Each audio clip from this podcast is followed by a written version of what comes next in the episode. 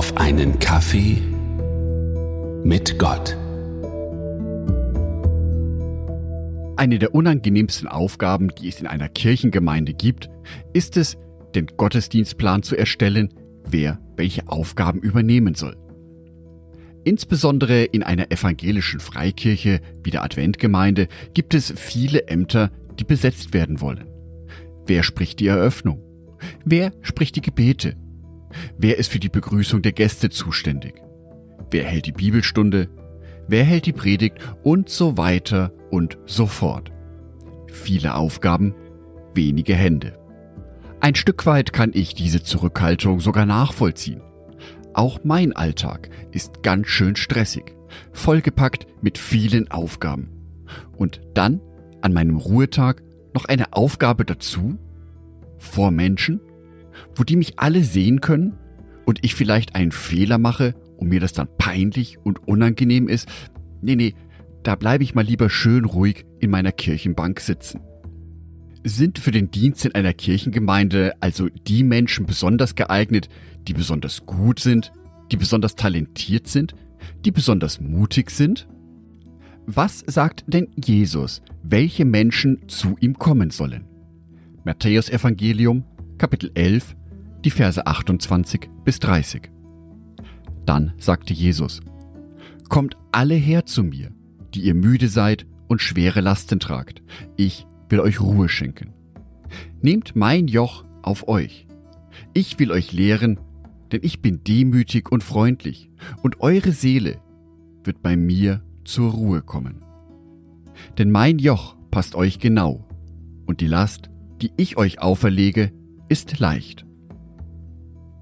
Jesus beruft damit ganz besonders die Menschen zu sich, die schon vieles in ihrem Leben erlebt haben, die durch die Tiefen durchgegangen sind, vielleicht auch gerade durchgehen, die sich gerade schwach fühlen, die sich angegriffen fühlen. Genau diese Menschen ruft Jesus zu sich. In dieser Gegenwart von Jesus werden wir Ruhe finden, werden wir auch Heilung finden. Wir werden aber auch Aufgaben finden. Denn dies ist genau das, was Jesus zu Ende dieses Zitates sagt. Mein Joch passt euch genau. Ich habe Aufgaben für euch. Diese Aufgaben passen aber zu euch, weil sie euren Stärken entsprechen, weil ich eben in euch nicht nur den gebrochenen, verletzten Menschen sehe, weil ich auch jemanden sehe mit vielen Talenten, Talente, die für mich eingesetzt werden können. In der modernen Arbeitssprache würde man wohl sagen, dass Jesus hier ressourcenorientiert vorgeht. Welche Ressourcen, welche Stärken das sind, das können wir in der Bibel auch nachlesen. Römerbrief, Kapitel 12, die Verse 6 bis 9. Gott ist gnädig und hat uns unterschiedliche Gaben geschenkt. Hat Gott dir zum Beispiel die Gabe der Prophetie gegeben, dann wende sie an, wenn du überzeugt bist, dass Gott durch dich redet. Besteht deine Begabung darin, anderen zu dienen, dann diene ihnen gut. Bist du zum Lehren berufen, dann sei ein guter Lehrer. Wenn du die Gabe hast, andere zu ermutigen, dann mach es auch. Wer Geld hat, soll es aus freien Stücken und ehrlich mit anderen teilen. Hat Gott dir die Fähigkeit verliehen, andere zu leiten, dann nimm diese Verantwortung ernst.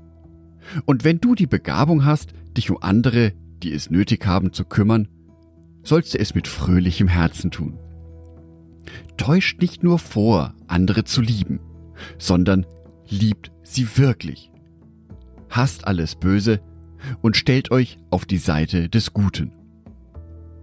Diese Aufzählung der geistlichen Gaben ist bestimmt nicht vollständig, macht aber deutlich, jeder und jede von uns hat geistliche Gaben von Gott geschenkt bekommen, hat eine Aufgabe von Gott bekommen, wie wir Gott dienen sollen. Durch dieses praktische Tun wird deutlich, wie sehr wir Menschen lieben. Dabei ist es wichtig, wie unterschiedlich und vielfältig diese Aufgaben sind. Welche das bei dir konkret sein können, tja, das kann manchmal ganz schön verwirrend sein, weil es so viele Talente gibt, die du in dir tragen kannst. Es gibt sogenannte Gabentests.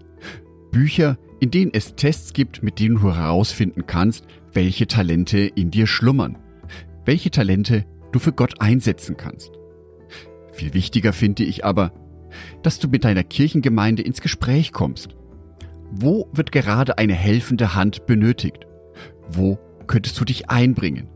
Und ich bin mir ziemlich sicher, dass du dabei Talente entdecken wirst und auch gefördert wirst. Ich wünsche dir ein erfülltes Glaubensleben. Ein Glaubensleben, das lebendig wird durch Taten. Ein Glaubensleben, in dem du die Talente, die in dir schlummern, entdeckst und dass du diese einsetzt, um anderen Menschen zu helfen, um Glauben lebendig zu machen. Denn auch du bist ein wichtiger Mitarbeiter, eine wichtige Mitarbeiterin im Reiche Gottes.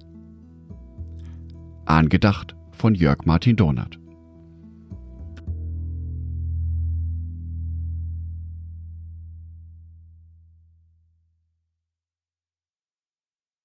Ein herzliches Dankeschön an alle meine Patreons, die es mir ermöglichen, weiterhin den Podcast auf einen Kaffee mit Gott zu produzieren. Herzlichen Dank an Sonitschka und an Andreas Pfeiffer. Auf Patreon kannst du mich bereits mit einem Euro monatlich unterstützen. Oder du lässt mir ein paar Sterne da. Das sagt dem Algorithmus nämlich, dass dies ein guter Podcast ist und wird so mehr Menschen angezeigt.